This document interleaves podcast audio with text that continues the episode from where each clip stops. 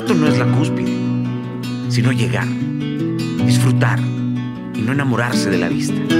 No contaminarse del ambiente, bajar, bajar más. Y cuando hayas bajado por completo, volver a subir y llevar a alguien contigo. Nuestro trabajo es lograr que todos superen a quienes creen insuperables. Que tengan la energía, la garra y el tesón. Debemos ser los que caminan, los que corren, los que vuelan, no se cansan de volar, como el vencejo real.